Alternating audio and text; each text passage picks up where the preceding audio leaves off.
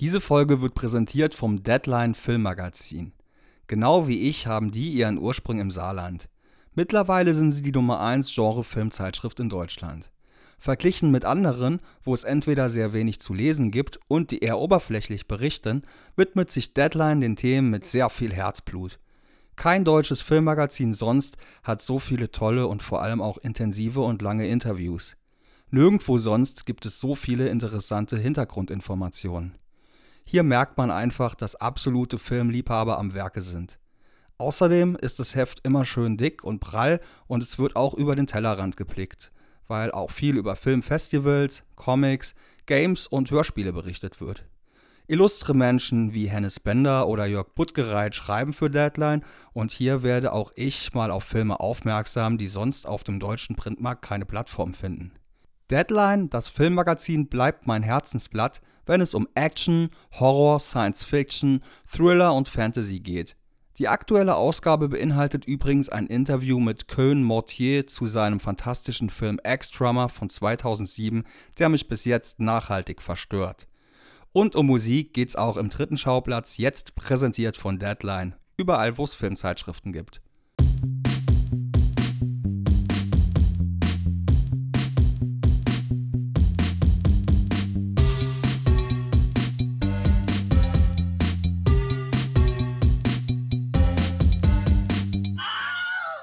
Hey und herzlich willkommen zur dritten Ausgabe Schauplatz. Freut mich, dass ihr alle wieder eingeschaltet habt heute zur großen Musikfilmrevue. Meine musikalische Geschichte begann in einem kleinen Dorf im Saarland, in dem, wie bereits in der ersten Folge erwähnt, auch der Schlagzeuger der Scorpions aufwuchs. Dementsprechend säumten die Poster dieser Band die Wände der Kinderzimmer. Meine große Schwester begann in Freiburg zu studieren, organisierte erste Konzerte für Tokotronic, während meine andere Schwester in Seattle ein Au-pair machte. Das war genau zu dem Zeitpunkt, als Kurt Cobain starb. Und so lief nicht nur Twin Peaks im Fernsehen, sondern vor allem auch Nirvana im Kassettenrekorder. Mein erstes Album war das von den Patcher Boys mit Go West drauf. Das hatte ich bei einer Fußball-Tombola gewonnen. Die erste gekaufte CD war das Album der Schlümpfe, was eine kleine Eurodance-Phase einleitete, die aber abrupt endete, indem ich diese CD wieder auf dem Kinderflohmarkt verkaufen konnte. Ende der 90er widmete ich mich dann komplett handgemachter Musik und 2001 war dann endlich mein erstes Konzert, die Deftones auf der Back to School Tour in Köln. Gleichzeitig wurde ich zum immer größeren Filmfreak. Und bevor wir jetzt gemeinsam diese Reise antreten, auf der wir viele illustre Gäste treffen werden, versuche ich den Begriff Musikfilm ein bisschen zu differenzieren. Denn den Musikfilm an sich gibt es eigentlich gar nicht, sondern vielmehr ganz viele Ausprägungen dessen. So habe ich den Versuch angestellt, das Ganze so ein bisschen auseinander zu klabüstern und bin auf folgende Unterkategorien gekommen. Den meisten mag bei Musikfilmen wahrscheinlich zunächst der Musicalfilm in den Sinn kommen. Das Phantom der Oper, West Side Story oder die Rocky Horror Picture Show, Edeltrash wie Cats oder ein kontemporärer Klassiker wie La La Land zeigen, dass selbst dieses Untergenre aus sehr vielen verschiedenen Spektren der Farbpalette zusammengesetzt ist. Viele Klassiker des Musikfilms kommen aber aus dem Dramenbereich. Da gibt's Whiplash, für manche mehr sadomasochistischer Sportfilm oder klassische Rockstar-Klischee-Unterhaltung wie Almost Famous, aber auch Filme eher tragischer Natur wie A Star is Born oder Crazy Heart. Gegen solche klassischen Sehgewohnheiten richten sich experimentellere und psychedelischere Bandfilme wie Yellow Submarine oder The Wall. Stop-Motion-Filme wie Nightmare Before Christmas, aber auch Puppenfilme wie die Muppets oder die Persiflage Meet the Feebles könnten man als kleines Untergenre bezeichnen. Tanzfilme wie Dirty Dancing oder Ballettdramen wie Black Swan haben den Akzent eher auf den Bewegungen, die zur Musik ausgeführt werden, als auf der Musik selbst. Es gibt Konzertfilme wie Stop Making Sense, wo die Live-Performance im Vordergrund steht. Banddokumentationen wie Some Kind of Monster oder The Fearless Freaks zeugen oft von einer Fragilität in den Bandgefügen. Dokumentationen über einzelne Künstler wie Beware of Mr. Baker oder Amy sind nicht weniger tragisch und leben oft von den exzentrischen Charakteren. Dazu gesellen sich solche Dokumentationen, die eine eigene Metahaftigkeit besitzen, weil allein durch ihre Existenz Einfluss auf die Realität der Künstler ausgeübt wurde, die dadurch zum Teil nochmal einen richtigen Hype erleben durften, wie bei Searching for Sugar Man oder Anvil, The Story of Anvil. Komödien über gar nicht so komische Bandgeschichten wie The Dirt oder Lords of Chaos sind zwar unterhaltsam, verzerren aber teilweise auch ein bisschen die Künstlerbiografien. Bei Mockumentaries ist diese Verzerrung aber bewusst gewählte Methode, wie bei This is Spinal Tap oder dem deutschen Fraktus. Biopics wie Walk the Line, Ray oder Amadeus sind oft Garanten für zahlreiche Auszeichnungen und Oscar-Nominierungen. Es gibt Dokumentationen über Festivals wie Woodstock, Full Metal Village, Wacken 3D oder All Tomorrow's Parties und auch Dokumentationen über Festivals, die eigentlich so nie wirklich stattfinden konnten, wie zum Beispiel die beiden Filme über das Fire Festival.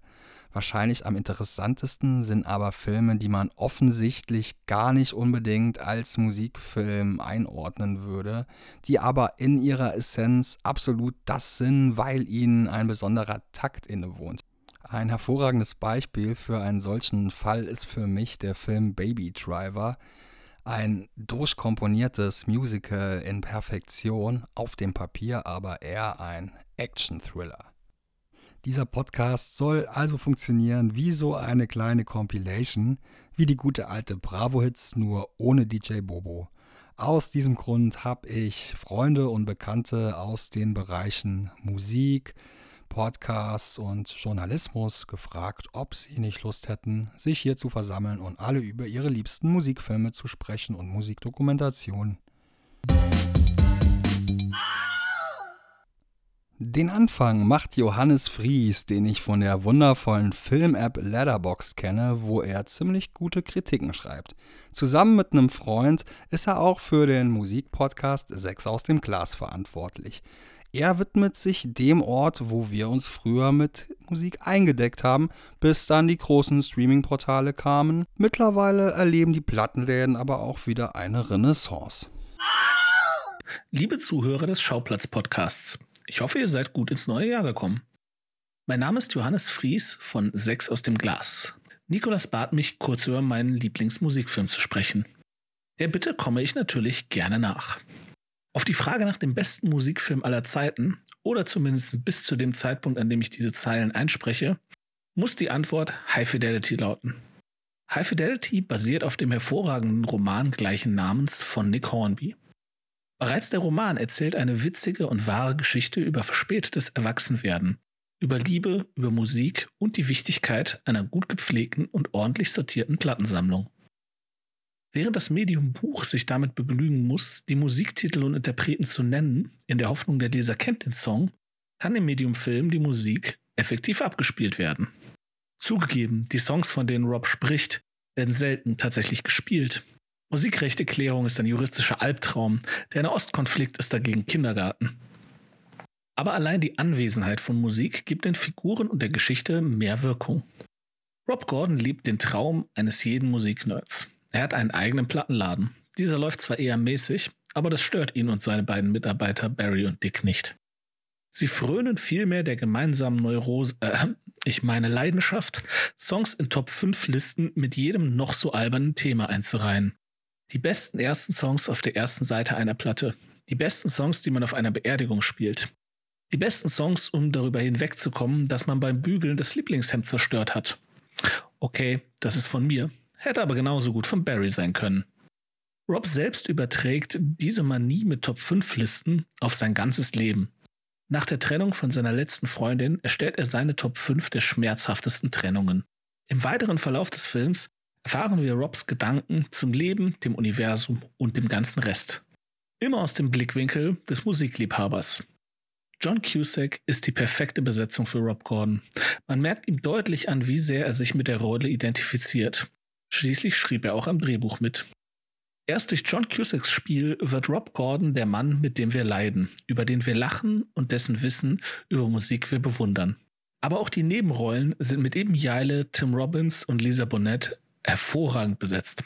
Besonders hervorheben möchte ich noch Jack Black. Er stiehlt nahezu jede seiner Szenen. Der Film ist ebenfalls eine wahre Fundgrube für tolle Zitate. Hier nur zwei Beispiele. Habe ich damals Popmusik gehört, weil ich mies drauf war? Oder war ich damals mies drauf, weil ich Popmusik gehört habe? Oder auch, sag mal, ist das dieses Brechmittel Peter Frampton? Ich bin alt genug, um genau wie Rob noch in den Genuss gekommen zu sein, Tapes für Freunde aufzunehmen. Jüngere Menschen werden niemals die symbiotische Beziehung zwischen Bleistift und Musikkassette verstehen. Doch ich schweife ab. High Fidelity ist nach 20 Jahren erstaunlich gut gealtert. Natürlich ist das Setting eines Plattenladens für junge Menschen erstmal etwas verwirrend. Aber es ist schnell erklärt. Du erinnerst dich doch noch an die Zeit vor Netflix und Prime Video. Da sind wir in die Videothek gegangen. Früher war das bei Musik auch so. In zehn Jahren braucht es da wahrscheinlich ein neues Beispiel, aber für den Moment taugt's.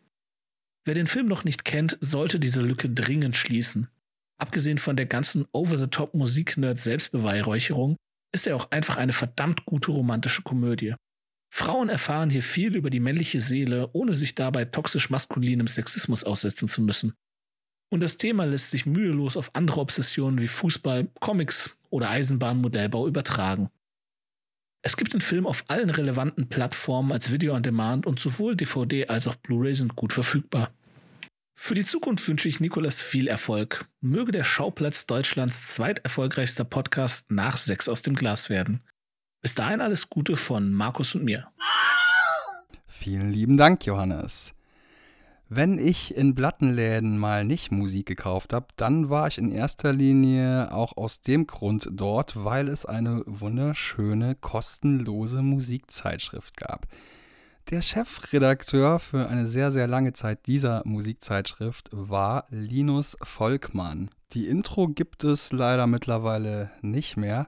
Rest in Peace. Linus Volkmann allerdings ist lebendiger denn je. Der Tausendsasser der deutschen Indie-Szene ist Stilikone, Präsident des Berufsverbandes deutscher Selfie-Stick-Hersteller, Erfinder subversiver Alkohol-Mischgetränke und Grimme-Preisträger, das aber nicht für die Mischgetränke. Autor, Musikjournalist, Podcaster, Moderator, der Mann macht einfach alles und nichts ist vor ihm sicher. Nachdem er in circa jeder zweiten Fest- und Flauschig-Folge erwähnt wird und zuletzt auch in der Nils Buckelberg-Erfahrung Gast sein durfte, ist es mir eine besondere Ehre und wahrscheinlich auch einfach die logische Konsequenz, dass er heute bei mir ist. Herzlich willkommen, Linus Volkmann. Ja, hallo und herzlich willkommen auch von mir zu diesem zauberhaften Projekt von Nikolas Pusse. Sie sprechen mit Linus Volkmann aus Köln. Und die Musikdoku, die ich empfehlen möchte, heißt Sterbt alle, stammt aus dem Jahre 2009 und dreht sich um die Hardcore-Punk-Band Hammerhead aus Bonn. Ich stehe auf dem Standpunkt, dass es gar keine Rolle spielt, ob man die Musik einer Band mag, wenn man eine Bio von ihr liest oder eine Doku guckt. Ich habe über tolle Acts schon die langweiligsten Dokus gesehen und umgekehrt. Ja, wir wollen Namen. Okay, die Biografie von Beth Ditto von Gossip, nicht wahr? Wer wird sich nicht erinnern? Über ihr Coming Out unter anderem im amerikanischen Hinterland. Ja, da dachte ich, uh, das wird interessant. Aber nein. Ditto möchte verständlicherweise viele der Beteiligten schonen und daher liest sich alles sehr vage und letztlich kommt man nicht wirklich rein in ihre Welt. Dagegen, wie beschissen ist die Musik von Mötley Crew und wie viel Kraft hat aber ihre Bio The Dirt? Ich meine, da wurde zumindest niemand geschont. Okay, jetzt aber Hammerhead. Für die war ich in ihrer Hochzeit, ich würde gerne sagen, zu jung, ne? Aber stimmt nicht. Ich war einfach nicht tough genug. Hammerhead, das hielt ich für Knüppel auf den Kopf und so ein Szenekult, der mir als Studitrottel doch zu krass erschien. Jetzt tut's mir ein bisschen leid, denn in der Doku von Gitarrist Hedbert kommt das alles sehr geil rüber. Schon heftig, aber auch ein bisschen nahbarer, als man es sich damals vielleicht so vorstellte. Das liegt natürlich an den Protagonisten dieser Doku, also es erzählen Wegbegleiter-Dudes wie Tess Uhlmann, Nagel von Muff Potter und Johnny Bottrop von der Terrorgruppe. Das Ganze hat so eine gewisse Trashfilm-Ästhetik. Es gibt viel Originalmaterial und eben viele O-Töne. Aber irgendwann wird einem eines klar. Die Band ist überhaupt nicht zu sehen. Also natürlich schon in den Originalfetzen, aber eben nicht im Interview. Also man sieht die Band nicht in der Retrospektive, jetzt wie sie über sich spricht. So, ach ja, und damals haben wir es so gemacht. Und das ist ziemlich ungewöhnlich, aber ich finde es einen sehr guten Move. Also, weil wenn man diese ganzen Dokus sieht, dann denkt man ja immer, wenn die Band dann im Sessel sitzt und darüber spricht, Gott, sind die alt geworden. Und weil Hammerhead ja irgendwie auch so stark immer mit ihrem Kult gespielt haben, ist es nur konsequent, dass sie sich in ihrer jetzigen Verfassung, also jetzig heißt 2009, also jetzt sind sie ja noch mal zehn Jahre älter, dass sie sich da rausgelassen haben. Sie lassen andere über sich erzählen und montieren das dann zusammen. Wen man sonst noch in der Doku sieht, ist ähm, hier Joachim Hiller vom Ox Magazin das klingt jetzt auch so ein bisschen banal, ist aber recht brisant, denn in den 90ern gab es diese Legende, dass ähm, Tobias Scheiße, der Sänger von Hammerhead, ähm, Joachim Hiller die Kniescheibe entglast habe. Auf Befehl von dem anderen Fancy-Mogul dieser Zeit, von Moses Arndt. Also es waren so Legenden, also zu ganz vielen Legenden aus der Hardcore-Punk-Szene den 90er, die führen alle immer irgendwann auf Hammerhead und hier bekommt man das mal noch richtig serviert. Also, weiß ich nicht, erstmal, wer diese Band nicht kennt, der sollte einsteigen mit auf YouTube mit ihrem absoluten Knaller. Das hat sich auch wirklich jetzt durchgesetzt, kam letztens noch in so einer Spiegel Online Liste, wo es darum ging, was sind so die besten Songs für das Corona Jahr. Da kommt auch ein Song von Hammerhead, was sehr ungewöhnlich ist, denn das ist ja eigentlich totale Subkultur und ziemlich ziemlich krass. Aber der Song, der sich wirklich jetzt über alle gestellt hat, auch in der Wahrnehmung von außen von Hammerhead, ist Ich sauf allein. Absoluter Knaller. Also da hört alles auf, da fängt alles an. Wahnsinn. Und keine Ahnung, was die anderen euch in diesem wunderbaren Podcast-Projekt von Nikolas Pusse präsentiert haben.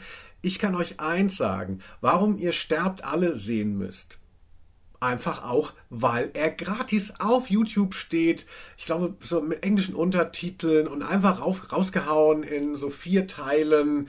Das finde ich auch nochmal Dienst am Kunden. Also das muss man sich nicht mühsam bestellen im Mailorder aus weiß ich nicht, Buxtehude, der noch die Kontakte hat und die Original VHS-Kassetten nochmal für dich einscannt. Nein, einfach auf YouTube, sterbt alle auf YouTube, der Rest geht von selbst. Ich war Linus Volkmann. Bis bald.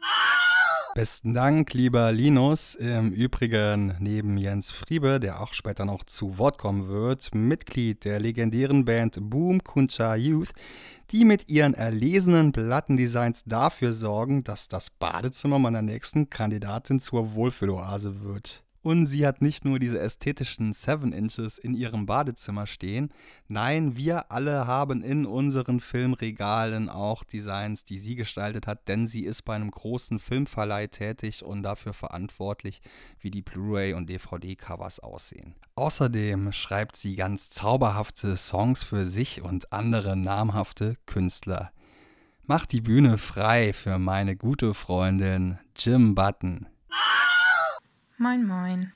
Gestatten, Jim Button, als Nico mich gefragt hat, ob ich Lust habe, fünf Minuten über meine Lieblingsmusikdoku oder meinen Lieblingsmusikfilm zu reden, wusste ich sofort ja. Habe ich zwar noch nie gemacht, sowas. Mal sehen, wie es wird. Ich rede jetzt einfach mal freie Schnauze und ähm, völlig ohne Plan und Konzept. ich rede jetzt einfach so nacheinander weg. Ich wusste sofort, worüber ich reden möchte. Und zwar ähm, nicht nur über meinen Lieblingsmusikfilm oder meine Lieblingsmusikdoku, sondern äh, über die Kombi aus den beiden Sachen. Die gehören nämlich zusammen. Das ist der Film Once. und die Doku The Swell Season.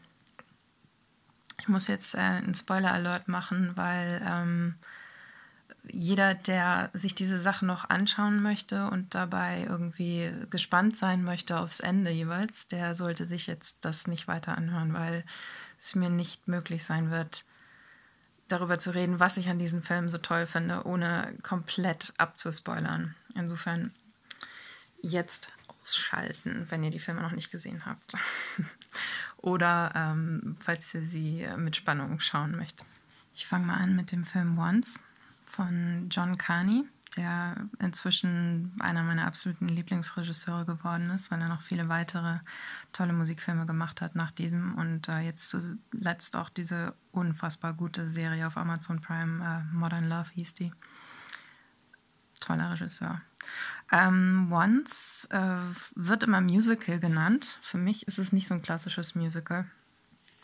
Ich glaube, die Leute sagen Musical dazu, weil die Songs die darin vorkommen, alle von vorne bis hinten gespielt werden und nicht nur in Teilen, so wie das vielleicht sonst in anderen Musikfilmen ist. Es handelt von einem Straßenmusiker slash Staubsaugerreparateur und einer, äh, ich glaube aus Tschechien kommt sie, tschechischen Pianistin slash Putzfrau, die sich in Dublin auf der Straße treffen und ähm, anfangen zusammen zu Musik zu machen. Und es ist natürlich irgendwie schon die klassische Boy Meets Girl Story aber ähm, was ich so großartig finde an dem Film, und nun kommt es, ist, dass es halt kein Happy End gibt.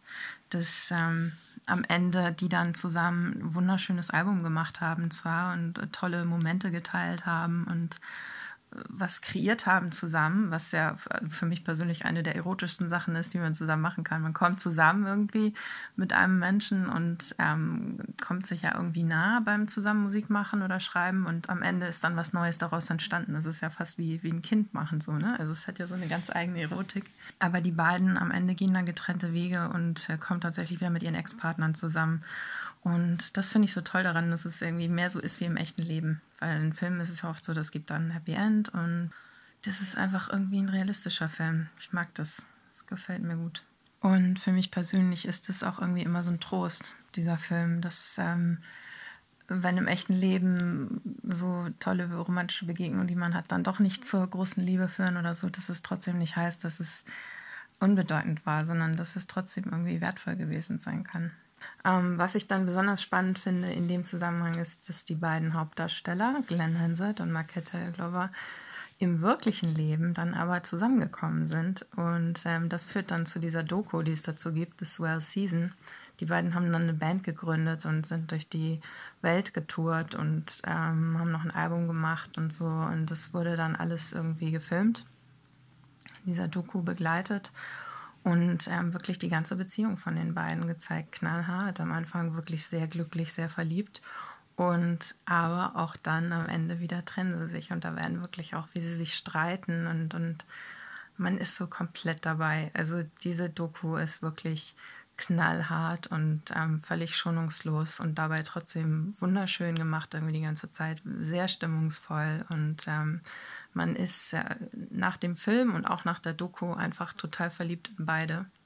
Gleichzeitig findet man aber auch beide total doof irgendwie. Also man kann immer jeweils den Standpunkt des anderen verstehen, wenn sie sich streiten und so. Also ich finde es einfach wirklich sehr, sehr beeindruckend. Das, also wie toll ich die Filme fand, hat sich dann auch irgendwann daran äh, gezeigt, dass ich dann selber unbedingt mal nach, nach Irland wollte und nach Dublin und ähm, dann tatsächlich ähm, ich glaube, sechs Wochen ungefähr nach der Trennung von meinem Mann ähm, in so einem äh, Traumaanfall irgendwie mir ein Flugticket, also wirklich nur ein One-Way-Ticket nach Dublin gekauft habe. Und ähm, ich wusste dann, äh, ich glaube, Montag sollte es losgehen, Freitag wusste ich schon, ähm, okay, Montag fliege ich nach Dublin und habe mir dann äh, diese beiden Filme nochmal reingezogen. Ich habe äh, die Alben rauf und runter gehört, drei Tage lang nichts anderes und habe mir nochmal die Special Edition mit den extra DVDs und irgendwie fünf Stunden Interviewmaterial ähm, reingezogen. Also wirklich irgendwie drei, vier Tage lang nichts anderes gemacht, als mich damit beschäftigt und äh, habe dann noch irgendwie mit einem anderen Songwriter das erste Mal geskypt und so und habe dann zu dem gesagt, oh, du siehst ja aus wie Glenn Hansard und so. Und dann dachte ich schon irgendwie, ich sehe nur noch Glenn Hansard überall. Ähm, ja, Cut zum Montag. Ich komme in Dublin an und ähm, vor mir lief die ganze Zeit so ein 17-jähriges Mädchen mit so einem riesen pistazienfarbenen Gitarrencase. Ich hatte die schon, ich bin irgendwie über Kopenhagen geflogen und hatte die da schon gesehen, da war sie mir schon aufgefallen. Das war so mit Leinen bezogen, pistazienfarbenes Leinen, irgendwie total tolles Gitarrencase. Und ähm, die lief dann vor mir raus irgendwie aus dem Flughafen und wurde dann da von ihrem Lover oder Vater oder was auch immer abgeholt. Und der sah auch schon wieder aus wie Glenn Hansard. also ich dachte echt so, das kann nicht wahr sein. Ich sehe den Typen überall. Ähm, bin dann hinter denen hergelaufen, irgendwie Richtung Parkplatz und ähm, plötzlich ähm, läuft dieser Typ, also dann war inzwischen klar, es ist ihr Vater, aus den Interaktionen von den beiden ähm, läuft so ein, so ein, Kegel um. Einer von diesen Kegeln, die immer ähm, da stehen, um zu sagen, irgendwie Vorsicht glatt. Ähm, und der fällt mir direkt vor die Füße und der Typ dreht sich um und entschuldigt sich ganz doll und ich sage, ey, kein Problem und stelle das Ding wieder hin und denke so, es kann nicht wahr sein. und frage ihn, äh, Are you who I think you are? Und er so, ja. Und es war tatsächlich Glenn Hansard. Also es war völlig abgefahren. Ähm, ich war bis dahin noch total unsicher, ob das irgendwie die richtige Entscheidung gewesen war, da in diesem komischen Zustand, in dem ich mich befand, wirklich nach Dublin zu fliegen. Aber in dem Moment war irgendwie alles klar und er war so, so nett. Seine Tochter hat dann noch ein Bild von uns gemacht und so und ich habe das total stolz auf Facebook gepostet und ähm, abends bin ich dann durch die Gassen von Dublin gelaufen und habe dann die ganzen Stellen irgendwie mir nochmal angeschaut, wo auch so die Schlüsselszenen vom Film stattfinden und habe da gesessen und irgendwie dachte einfach nur, wow, das ist der Hammer und ähm, ich bin hier genau am richtigen Ort zur richtigen Zeit. Ja, und daran denke ich immer noch sehr gerne, wenn ich an diese Filme denke. Und äh, ich kann mir die immer wieder anschauen tatsächlich. Das ist, ähm, das ist der Wahnsinn. Und ich kann sie nur jedem anderen auch empfehlen. Der Song Falling Slowly ähm, hat auch 2008 übrigens den Oscar für den besten Filmsong gewonnen. Und in der Doku sind dann einfach wahnsinnig süße Szenen darüber, wie stolz die Mutter von Glenn Hansard immer über diesen Oscar redet mit jedem in ihrer Stadt und so. Ach, jetzt sind es doch viel mehr als fünf Minuten geworden. Aber das kommt davon, wenn man mich nach Glenn Hansard fragt. Dann kann ich einfach nicht aufhören zu labern. Es tut mir leid. Ähm, Schaut es euch an. Es ist einfach zu schön. Tschüss. Merci beaucoup, liebe Jim. Bevor ich vor circa acht Jahren nach Berlin gezogen bin und als ich noch im Saarland gewohnt habe, war mir nicht bewusst, dass es auch gute Radiosender geben kann. Mein nächster Gast, Daniel Meinl, arbeitet beim wahrscheinlich besten Flux FM. Und nicht nur dort gibt es eine besonders vorzügliche Musikauswahl. Auch auf Daniels Instagram-Profil kann ich mich immer wieder inspirieren lassen von Playlists, die hinreißend sind und herausragen. Es ist mir eine besondere Ehre, das Mikro weiterreichen zu dürfen an einen echten Profi, Daniel Meinl. Hier ist Daniel Meinl, ich bin Popkulturredakteur beim Berliner Indie-Radiosender Flux FM und soll hier offenbaren, was meine Lieblingsmusik-Doku ist. Eine Frage, die auf den ersten Blick ziemlich simpel scheint, bei genauem Hinsehen aber dann doch unfassbar diffizil ist. Was macht eine gute Musik-Doku aus? Kann man das überhaupt beurteilen, wenn man persönlich mit dem jeweiligen Act verbandelt ist? Wahrscheinlich ist es, genau wie bei Musik im Allgemeinen, überhaupt gar nicht so ratsam, Geschmackspolizei spielen zu wollen. Deshalb habe ich mich für eine Kombination aus Doku und Konzertfilm entschieden. Miss Americana begleitet Taylor Swift hinter die Kulissen, gibt private Einblicke in ihre Beziehung mit ihrer Mutter, wie sie zu dem geworden ist, was sie ist. Lana Wilson, die Direktorin von Miss Americana, zeichnet darin sehr, sehr feinfühlig, aber auch ein bisschen entlarvend das Bild eines Superstars, die sehr früh, vielleicht zu früh, wie aus dem Kontext irgendwie auch äh, herausgelesen werden kann, berühmt wird, ähm, Sachen mit 17, 18, 19 das erste Mal zu spüren bekommt, was Otto Normalbürgerinnen schon viel, viel früher zu spüren bekommen. Mit Kritik umzugehen, zum Beispiel mit Zurückweisungen und wie schwer es ist, im Rampenlicht erwachsen zu werden. Und, und an dem Punkt ist Miss Americana am eindrucksvollsten, wie man es schafft, von einer politischen Neutralitätssituation irgendwie in eine aktiv agierende Position zu wechseln. Was ist, wenn jede deiner privaten Entscheidungen auch eine Business-Entscheidung ist? Das können die wenigsten von uns nachvollziehen. Viele sagen, diese First World Problems sind Dinge, mit denen wir uns schon lange rumschlagen mussten, aber genau diesen Leuten fehlt eben die Weitsicht, sich in die Lebensrealität von anderen Menschen hineinzudenken. Und umso bemerkenswerter ist der Shift, den Taylor Swift in Ansätzen schon mit dem 2019er Album Lover gemacht hat, in dem sie eben LGBTQ-Themen und indie-lastige Produktionen aufgreift noch viel, viel deutlicher aber mit den beiden Schwesteralben Folklore und Evermore an den Tag legt. Und jetzt wären wir bei anfangs erwähnten Konzertfilm. Folklore The Long Pond Studio Session zeichnet die Zusammenarbeit zwischen den drei Gestirn Swift, Dessner und Antonov nach, erklärt die Ideen hinter den Songs, aber noch viel mehr als das. Es wird klar, dass selbst Superstars gleichzeitig gnadenlos schüchtern andächtige Fans sein können, die viel zu viel Bammel davor haben, um eine Kollaboration zu bitten und deswegen andere vorschicken. Taylor Swift wirkt nach dem Weggang von Big Machine Records irgendwie angekommen bei sich selbst. Sie wird wohl nie wieder solche Alben wie Folklore oder Evermore machen und vielleicht ist das auch gut so. Aber diese beiden Zeitdokumente, Miss Americana und Folklore The Long Pond Studio Session, spiegeln in andächtiger und rücksichtsvoller Manier die dunkle Seite dieser so schimmernden Medaille des Berühmtseins wieder. Danke, Daniel. Und jetzt kommt Felix. Er spielt in der sexiesten Band Deutschlands. Für mich eine kleine Ikone, schluffig, spontaner und doch sauguter Lyrik.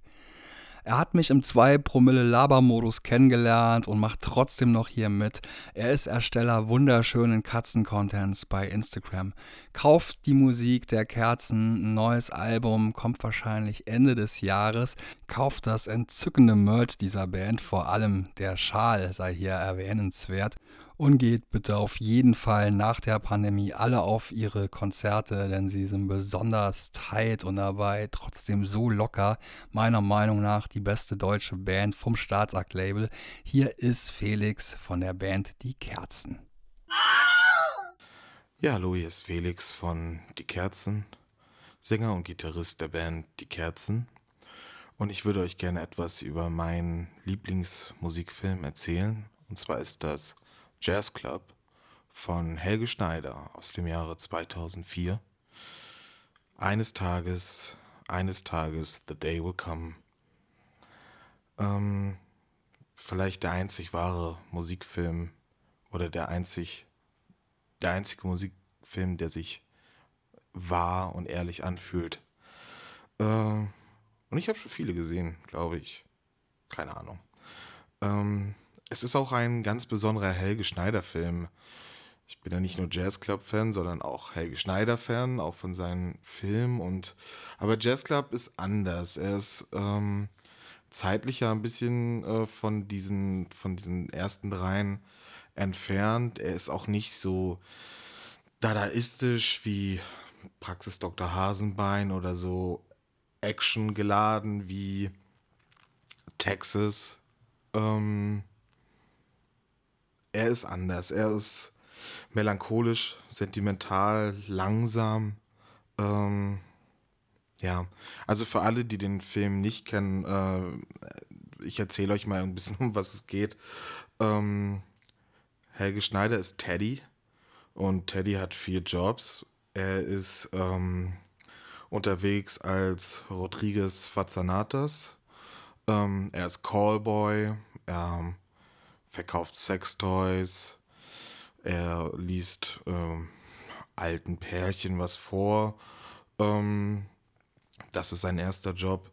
Ähm, er muss Zeitung austragen, meistens, also im Film nur unter strömenden Regen. Ähm, auch eine legendäre Szene. Das ist ja nur noch nasser Klumpatsch. Er ist Fischverkäufer. Ähm, der frühe Vogel fängt den Wurm. Das ist, glaube ich, auch der, äh, naja, der Beititel. Jazz Club, der frühe Vogel fängt den Wurm. Was er als Fischverkäufer ja natürlich auch äh, immer wieder erlebt. Ähm, genau, und sein vierter und wahrscheinlich ähm, für ihn wichtigster Job ist, er spielt Jazzklavier mit Steinberg und Howard, seinen Mitmusikern, äh, im alten Götzinger, einer Bar in Mülheim. Ähm, ja, bezahlt werden sie nicht wirklich, ähm, weil ja, der Barbesitzer, der hat kein Geld. Einmal bekommen sie ein Glas Pflaumen, als sie mal darüber reden mussten. Aber das war es dann auch schon. Aber sie träumen, sie träumen von äh, Earl Mobile, ihrem großen Vorbild Earl Mobile. Und sie fragen sich, ob wir auch irgendwann mal so berühmt sein werden wie Earl Mobile. Ähm, tja, und als dann der Barbesitzer, als dann der Barbesitzer stirbt, der Grund ist der Alkohol. Was für eine Schande. Ähm, als dann der Barbesitzer stirbt, da drohen dann auch diese Träume zu platzen. Und was dann passiert, das will ich natürlich nicht spoilern, aber natürlich hält dieser Film auch eine Überraschung ähm, auf sich. Ja. Ähm, ich habe zu diesem Film relativ persönlichen Bezug, würde ich sagen. Ähm, und zwar kann ich irgendwie ganz gut relaten, äh, was diese ganze Grundstimmung angeht. Und zwar als, äh, als wir damals unseren äh, Proberaum in Ludwigslust hatten, da ähm, wurde so ungefähr 10% der Zeit Musik gemacht und 90%, ja, wurde halt einfach nur jeden Tag, wirklich jeden Abend in diesem Proberaum rumgehangen und keine Ahnung. Ah, es war echt langweilig und es wurde viel gekifft. Und es gab einen DVD-Player und einen alten Röhrenfernseher. Und eine DVD, ich glaube, also es gab ein paar Skate-DVDs, Skate-Videos und es gab Jazz Club. Und ich glaube, wir haben den Film so dreimal die Woche geguckt, weil es nichts anderes zu tun gab. Meistens lief er einfach nur so nebenher. Ähm, aber irgendwie dachte ich auch damals schon, dass, äh, obwohl der Film so traurig ist, ähm, ja, äh, lebt Teddy ja seinen Traum. Er will Jazzklavier spielen. Und das tut er auch. Ähm, und er zahlt dafür den Preis sozusagen. Ähm, ein Film, der mich sehr inspiriert hat, der mich immer wieder berührt. Äh, und ich glaube, das ist der Helge Schneider-Film, der am wenigsten, ich glaube, Beachtung hat, den die wenigsten Leute kennen und dann auch an den man nicht denkt, wenn man an Helge Schneider-Filme denkt. Deswegen äh, nicht nur ein toller Musikfilm, der sich echt anfühlt, der äh, irgendwie schön ist, ähm, sondern auch ein sehr besonderer Helge Schneider-Film und deswegen mein Lieblingsmusikfilm. Danke. Jazz. Vielen Dank, lieber Felix. Zu Helge Schneider habe ich eigentlich auch noch sehr, sehr viel zu erzählen. Da sind mir so zwei, drei Geschichten passiert, wo er mir über den Weg gelaufen ist. Das werde ich auch definitiv noch in einer der zukünftigen Folgen tun. Aber jetzt geht es weiter im Programm mit dem nächsten Musikfilm. Den stellt meine Kumpelin Saskia vor. Saskia schreibt unter anderem auch für das Kaputt-Magazin und ist für mich so eine Art deutsche Penny Lane, weil sie immer mit den coolsten Bands rumhängt, meiner Meinung nach. Mit keinem macht es sonst mehr Spaß, endlose Weißweinschollenmengen zu trinken, bis Monate später irgendwelche Fotos auftauchen, wo man mit beiden Augen in verschiedene Richtungen schaut. Die Frau, die Kim Deal getroffen hat, während ich Trottel zu früh nach Hause gegangen bin, der schönste Schmatzer zwischen Hamburg und Berlin, Saufkompanin, Sympathin, Meinungsmacherin, hier ist Saskia. Ja, guten Tag, ich bin Saskia und ich rede heute mal kurz über einen meiner Lieblingsmusikfilme. Und zwar nennt sich der Film Dick mit einem Ausrufezeichen und ist eine Musikdokumentation aus dem Jahr 2003 und handelt von den Bands The Danny Warhols und The Brian Johnston Massacre. So, Kurzfassung, worum geht es? Ähm, der Film beleuchtet im Großen und Ganzen die Diskrepanzen zwischen Kunst, Freundschaft und Kommerz. Ähm, klingt jetzt vielleicht so ein bisschen trocken, ist es aber nicht, wenn man die Protagonisten des Filmes kennt. Also Brian Johnson Massaker ist vielleicht ein bisschen unbekannter als die Danny Warhols. Die hatten ja schon ein, zwei, drei, vier recht große Hits gehabt. Das Brian Johnson Massaker ähm, ist gerade so in Ende der 90er, Anfang 2000er irgendwie so im sehr, sehr, sehr kleinen ähm, Indie-Rahmen rumgekrebst, teilweise vor einstelligen Leuten Konzerte gespielt, die nichtsdestotrotz äh, selten unter drei Stunden gingen. ähm, ja, und der Film beleuchtet so ein bisschen die Zeit, als die Danny Warhols so durch die Decke ging. Ähm, das muss so 94, 95 gewesen sein mit ähm, der Platte The Danny Warhols Calm Down, wo dann halt so Hits drauf waren wie Not If You Were the Last Junkie on Earth oder ähm, Boys Better und Every Day Should Be Your Holiday und so. Das kennen vielleicht einige. Ähm, Brian Johnson Massaker hingegen großes Konglomerat aus ähm, stetig wechselnden Leuten, weil immer permanent jemand gekickt wurde, ähm, die auch so Art kommunmäßig zusammen in Los Angeles gelebt haben. Und ja, also ähm, Anton Newcomb hat immer während der Doku viel betont, dass er The Record Company ist und ähm, ja, eigentlich mehr oder weniger alles immer in Eigenregie gemacht hat, also aufgenommen, produziert, gedruckt und so weiter und so fort. Während die Danny Warhols durch Capitol Records, was ja ein Major ist, ähm, doch ziemlich gepusht worden sind, haben dann Leute wie David LaChapelle an die Seite gekriegt für ähm, Musikvideos und so weiter und so fort. Und man hat während der, der Freundschaft und ähm, dieses gemeinsamen künstlerischen Unterwegsseins, also auch auf Tour, äh, festgestellt, dass das einfach nicht miteinander funktioniert. Die eine Band, ähm, die gehypt und gepusht wird und irgendwie äh, so der Sänger die ganze Zeit so als das neue, neue Pin-Up-Popmodel äh, irgendwie probiert wird aufzubauen, während die anderen einfach, ich sag jetzt mal, die normalen Assis von nebenan sind, irgendwie mit Kette rauchen und Wodka auf der Bühne saufen und so. Und ähm, da vielleicht auch so ein bisschen Neid mit im Spiel war später über den Erfolg, der den Brian Johnston Massaker Leuten da irgendwie ein bisschen verwehrt wurde und dann aus dieser künstlerischen ähm, und freundschaftlichen Zuneigung dann so eine Art Rivalität entstand, ähm, aus Rivalität Hass und das nachher dann irgendwie auch so ein kleines bisschen ins Absurde ging. Also spätestens als dann die Mitglieder des, äh, der Danny Warhols dann von ähm, Anton Newcomb irgendwie ähm, Gewehrpatronen in ihrem Briefkasten hatten mit äh, ihrem eingeritzten Namen drauf. also das finde ich schon ganz schön geil. Äh, nicht natürlich, aber naja. Aber sagen wir es mal so. Nichtsdestotrotz, es macht wahnsinnig Spaß, sich das Ganze anzugucken. Macht natürlich doppelt so viel Spaß, ähm, wenn man auch die Musik mag. Ne? Aber davon abgesehen, äh, es ist ein wahnsinnig äh, guter Report über dieses, was äh, Erfolg und ähm, dieser Einfluss von, von Plattenfirmen und dieser, dieser Versuch, Leute in irgendwas reinzudrücken, was sie eigentlich gar nicht sind, ähm, was, was das mit, mit der Kunst und mit dem Künstler macht. Und ja, äh, ich glaube, so Love-Hate-Relationship ist halt so der Ausdruck, glaube ich, dafür. Ähm, der Film hat, soweit ich weiß, auch sogar einen Preis gewonnen beim Sundance Film Festival als bester Dokumentationsfilm. Ähm, ich weiß allerdings nicht mehr, in welchem Jahr, ob das das gleiche Jahr noch war oder 2004 oder 2005, ist ja auch egal.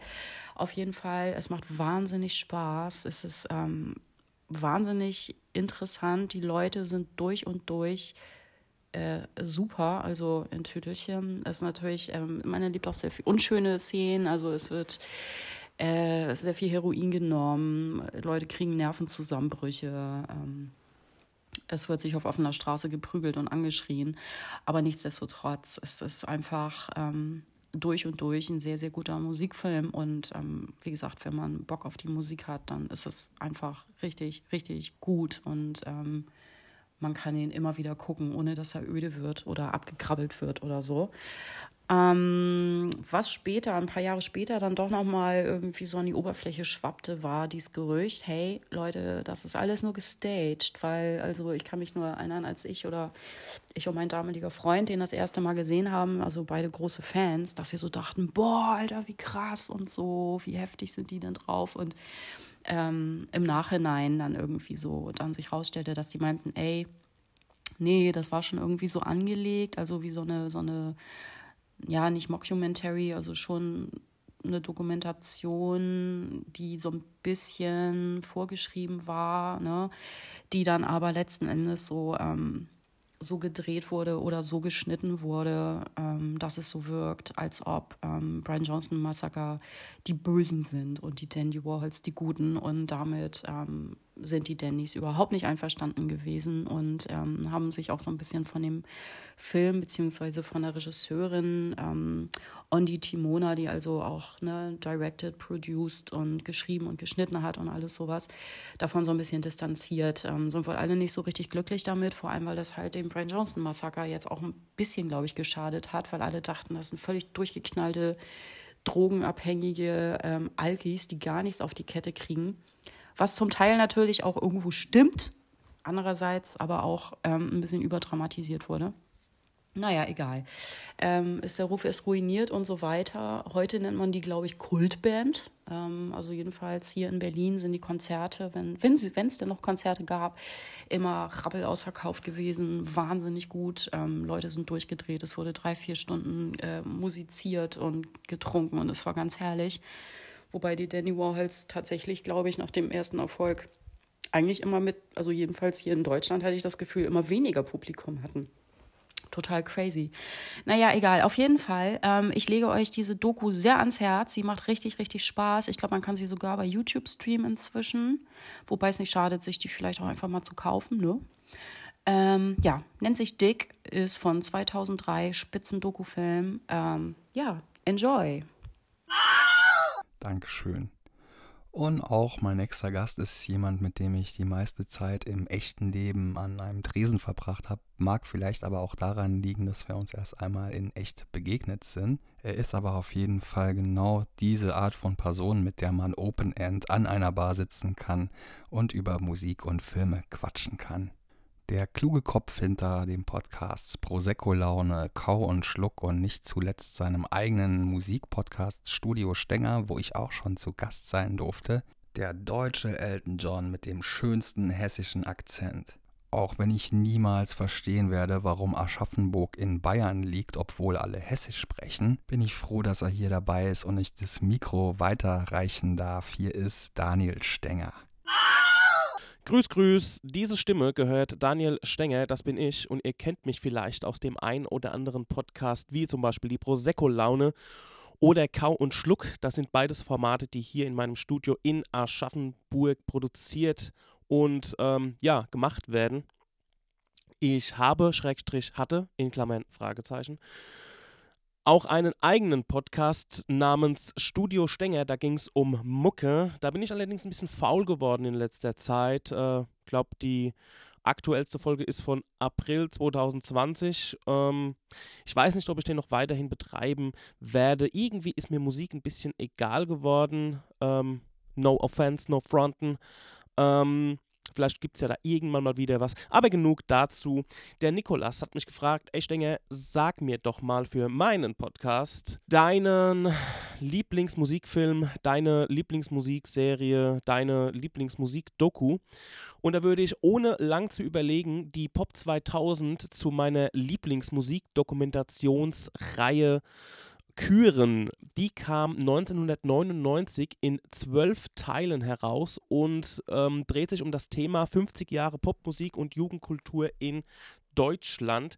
Die wird alle Nase lang, alle Schaltjahre auch mal nachts in einem ähm, ja, in einem öffentlich-rechtlichen Programm ausgestrahlt. Das kommt nicht von ungefähr, denn sie wurde zusammen mit dem WDR, MMI, Musikcom, die Filmstiftung Nordrhein-Westfalen, Viva, Deutsche Phonoakademie, ja, ich lese das alles gerade bei Wikipedia ab, produziert. Und ähm, das ist jetzt so ein bisschen die Krux an der Sache, denn die kann man eigentlich nirgendwo kaufen die gibt es nicht auf Blu-ray, nicht auf DVD, die kannst du dir nicht auf irgendeinem Streaming-Anbieter angucken, denn ich glaube, das liegt daran, dass da so viele Quellenangaben und so viele Lizenzrechte eingeholt werden müssen, dass du da einfach arm wirst. Ne? Also da muss ich aber an der Stelle sagen, da sollte sich mal irgendein öffentlich-rechtlicher hinstellen, mal ein WDR oder ARD, ZDF, Arte, sonst was und sagen, ey, das ist so ein geiles Zeitdokument so eine gut gemachte Doku-Reihe, da nehmen wir jetzt mal ein bisschen Geld in die Hand und ballern das auf zwölf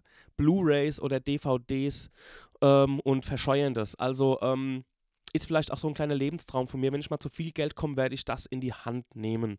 Zur Pop 2000 selbst Ähm, wie gesagt, es behandelt das Thema 50 Jahre Popmusik und Jugendkultur in Deutschland, beginnend ab 1949 bis 1999. Also da geht es los mit Rock'n'Roll, dann weiter mit Beatmusik, Krautrock, Punk, Disco, neue deutsche Welle und mündet dann Ende der 90er ja beim Techno und ähm, Hip-Hop. Und es ist echt spannend, diese ganze Entwicklung ähm, mal aufgezeigt zu bekommen, vor allem auch, weil da historische Ereignisse auch mit reinrühren. Also was war in der Welt und vor allem in Deutschland, Osten und Westen los und wie hat das Einfluss genommen auf die Pop- und Jugendkultur in Deutschland? Und wie das alles aufgenommen und dann auch selbst umgesetzt wurde, manchmal eher schlecht als recht. Aber ähm, ich finde, man, man lebt in so einer Selbstverständlichkeit, vor allem was Musik angeht ähm, heute ist alles irgendwie zu jeder Zeit verfügbar, was natürlich auch sau gut ist. Aber das war halt damals überhaupt gar nicht so, ne? Entweder du hattest halt die Platte von dem Künstler oder ein Kumpel hatte sie und ähm, die hast du dir mal ausgeliehen oder bist zu deinem Kumpel gegangen, um ein bisschen Musik zu hören. Oder später dann mit einem Kassettenrekorder konntest du dir die Platten mal äh, kopieren oder ja im Radio einfach aufnehmen, wenn die Songs gerade kamen, in der Hoffnung, dass niemand von den Moderatoren dazwischen quatscht oder dass die Songs komplett ausgespielt werden. In dieser Dokumentation kommen auch sehr, sehr viele Zeitzeugen zu Wort. Da kommt zum Beispiel Jim Rakete, der Fotograf, zu Wort, der Blixer Bargeld, Sven Fett, Westbam, Heinz Rudolf Kunze, Campino und so weiter. Also die ist super geil flankiert mit den Leuten, die in dieser Jugendkultur in diesen 50 Jahren aufgewachsen sind, diese mitgestaltet haben und ähm, auch von ja, davon beeinflusst wurden. Also alles in allem ein musikkulturelles Meisterwerk, diese Pop 2000 Dokumentation. Ich habe ja schon gesagt, die ist nicht zu erwerben, die kann man sich nirgendwo angucken. Das stimmt nur bedingt, denn ihr könnt euch diese Doku jetzt anschauen auf YouTube. Da müsst ihr mal stöbern. Soweit ich weiß, ist da nahezu jede Folge, ähm, in, ich sag mal, in so einer, naja, besser als nix Qualität erhältlich. Da gibt es auch Playlists, wo ähm, Leute so nett waren und haben die mal so zusammengefügt. Wie gesagt, ich wünschte zum einen, die es irgendwann mal in einer restaurierten Top-Quali auf DVD oder Blu-ray zu erwerben und was natürlich auch noch spannend wäre, nochmal so eine Doku zu machen, weil es sind ja wieder 20 Jahre rumgegangen, wie das alles von 2000 bis heute so aussieht. Deshalb unbedingt mal reinschauen, Pop 2000, 50 Jahre Popmusik und Jugendkultur in Deutschland. Die Lieblingsmusik-Doku von mir, Daniel Stenger. Folgt mir auf Instagram. Tschüss. Vielen Dank, lieber Daniel, für diesen Geheimtipp. Wie eben bereits erwähnt, kommt jetzt ein weiteres Mitglied der famosen Boom Kuncha Youth. Zunächst kannte ich ihn durch das CD-Regal meiner großen Schwester.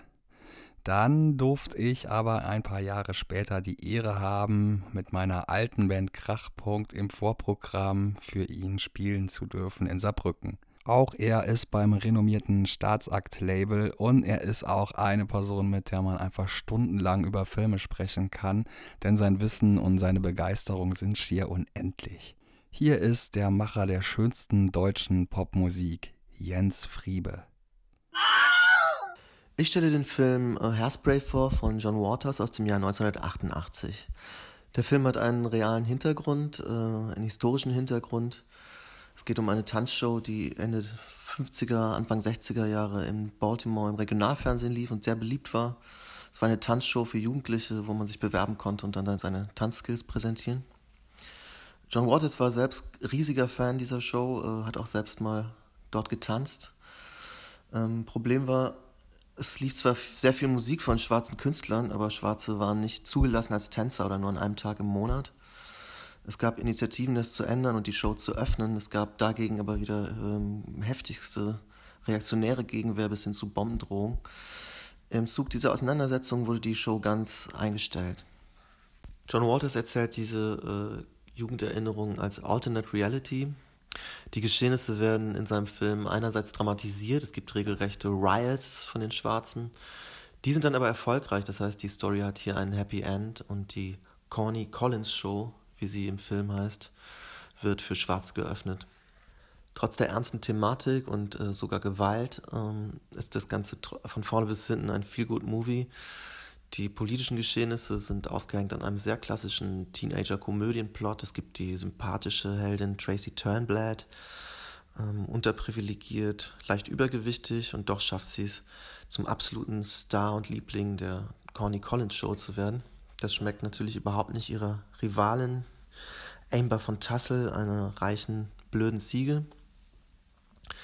Die Sache gewinnt dann an Brisanz dadurch, dass Tracy Turnblad sich politisch radikalisiert und Bürgerrechtlerin wird. Ähm, Amber von Tassel repräsentiert fast naturgemäß die andere Seite. Treibende Kraft sind aber eigentlich vor allem ihre rassistischen Eltern. Politischer und äh, menschlicher Triumph bzw. künstlerischer Triumph fallen zusammen im großen, grandiosen Finale der Wahl zur Miss Auto Show, die Tracy gewinnt gegen Amber. Gleichzeitig stürmen die Schwarzen das Gelände und beenden zumindest für Baltimores Tanzszene die Rassentrennung. Schwarz und Weiß tanzen also zusammen. Ambers Mutter versucht noch ein Bombenattentat mit einer Bombe, die sie unter der Perücke ins, in die Veranstaltung schmuggelt. Die geht aber vorzeitig hoch. Die Perücke fliegt von ihrem dann verkohlten Kopf auf den ihrer Tochter. Die Bösen sind also blamiert, die Guten in Ekstase. Die Ekstase überträgt sich, zumindest in meinem Fall, äh, vollständig auf den Zuschauer. Es gibt kaum einen Film, von dem ich so gute Laune kriege wie von Hairspray. Das liegt sicher zum einen an der tollen Bubblegum 60s Bildwelt, die John Waters kreiert.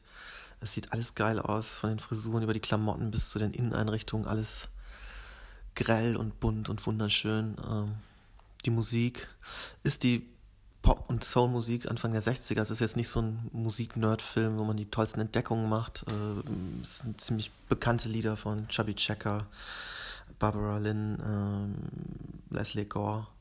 Aber es trägt natürlich ungemein zur, zur tollen Atmosphäre bei und wird wiederum aufgeladen von der ganzen Atmosphäre des Films. Die Tanzszenen sind wunderbar. Ähm, leben überhaupt nicht von irgendeiner großen Virtuosität, die gibt es nicht, es ist auch alles nicht so super synchron. Äh, es lebt einfach von einem sehr glaubwürdigen Spaß der Leute beim Tanzen. Und das ist vielleicht auch so, so ein kleiner realistischer Anteil an diesem sehr surrealistischen Film, dass die Leute natürlich in den Originalshows auch nicht perfekt tanzen konnten, sondern einfach nur ziemlich gut und diese, die tanzen auch einfach nur ziemlich gut und mit einer riesigen Leidenschaft. Die Schauspieler sind irre gut. Ähm, schon der Cast, wenn man ihn durchliest, macht Spaß. Debbie Harry als äh, Mutter von M. Amber. Ähm, Pia Sadora als Beatnik Chick mit einem Kurzauftritt, auch ein Kurzauftritt. John Waters selbst als psychotischer, psychedelischer Psychiater.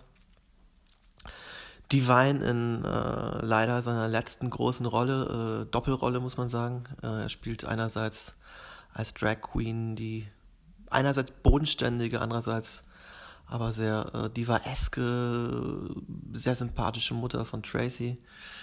Ähm, und dann, last but not least, natürlich äh, Tracy Turnbull, gespielt von äh, Ricky Lake.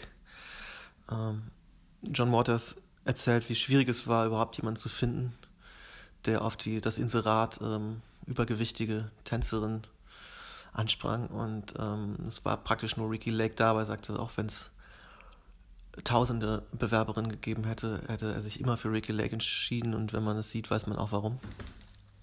Sie stellt eigentlich 80 Prozent des Films die komplette Begeisterung einfach dar. Und äh, das, man muss schon sehr immun sein gegen ansteckende Fröhlichkeit, damit einen das kalt lässt. Noch greifbarer als am Rassismusproblem wird das für mich am Lokismusproblem. Das gibt es nämlich gar nicht im Film. Amber versucht einmal Tracy zu mobben äh, wegen ihrem zu dick sein, kommt damit überhaupt nicht durch. Für alle anderen ist Tracy einfach nur der Chef von Anfang an und sie finden sie großartig, wie sie ist.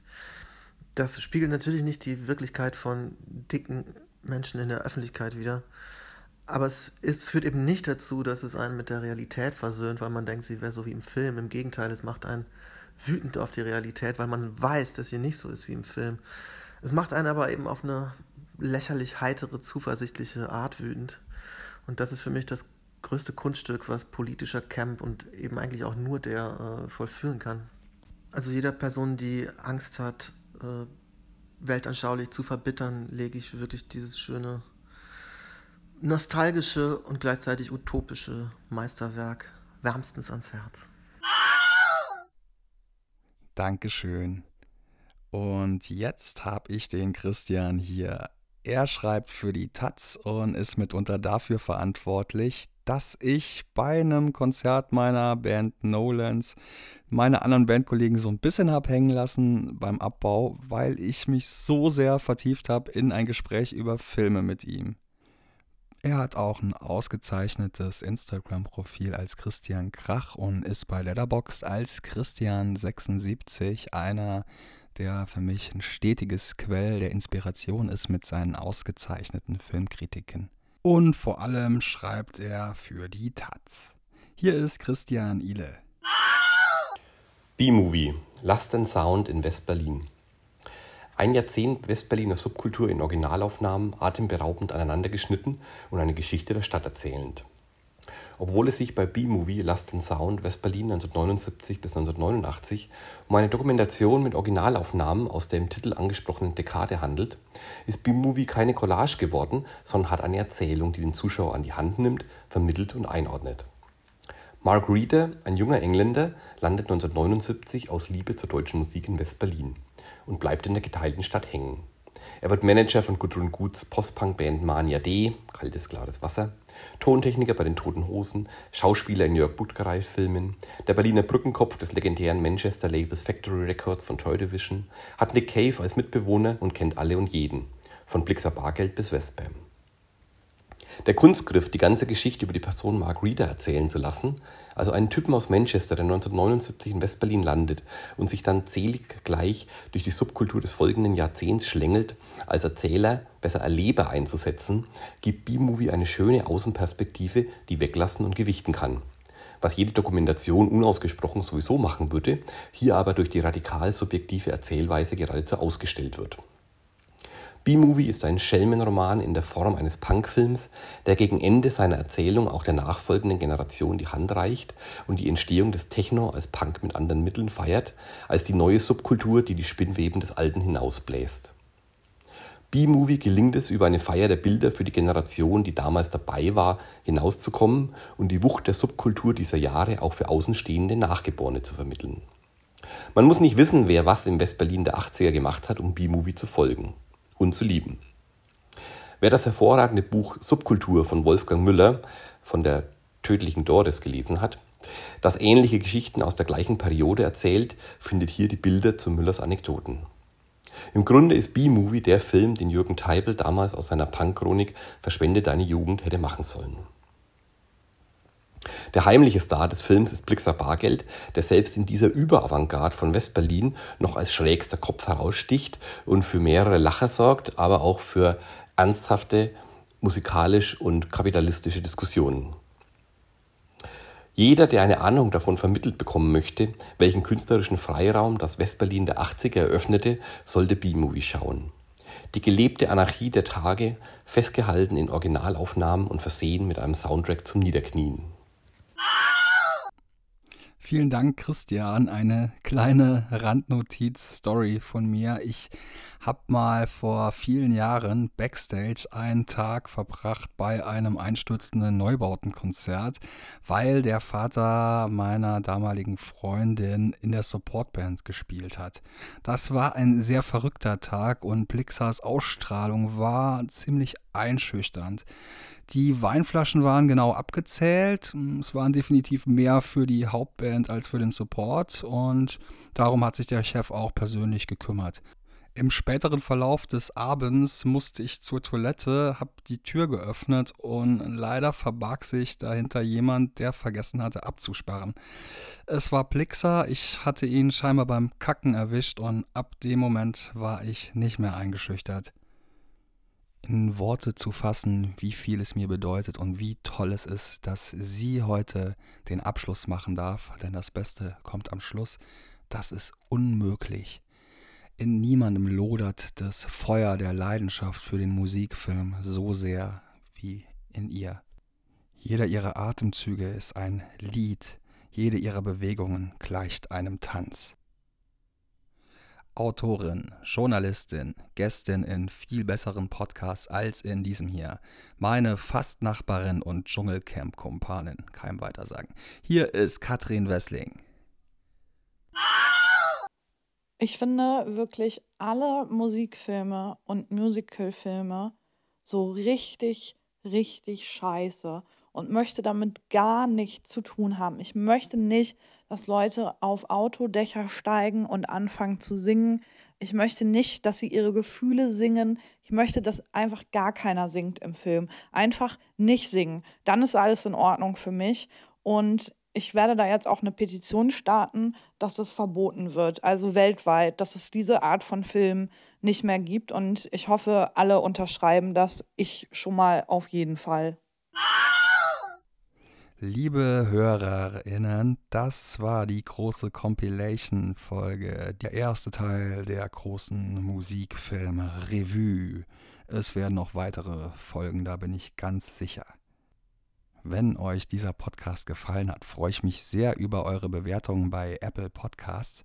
Falls ihr diesen Podcast überhaupt nicht mochtet, dann habe ich trotzdem Respekt für euer Durchhaltevermögen, bis hierhin gehört zu haben. Ansonsten könnt ihr gerne bei Spotify folgen, bei Apple Podcasts den Podcast abonnieren. Und ich würde mich freuen, wenn ihr beim nächsten Mal wieder reinschaltet und wünsche euch noch einen schönen Abend, einen schönen Morgen, eine schöne Nacht, wo auch immer ihr gerade seid und welche Zeit auch immer gerade auf eurer Uhr steht. Ciao.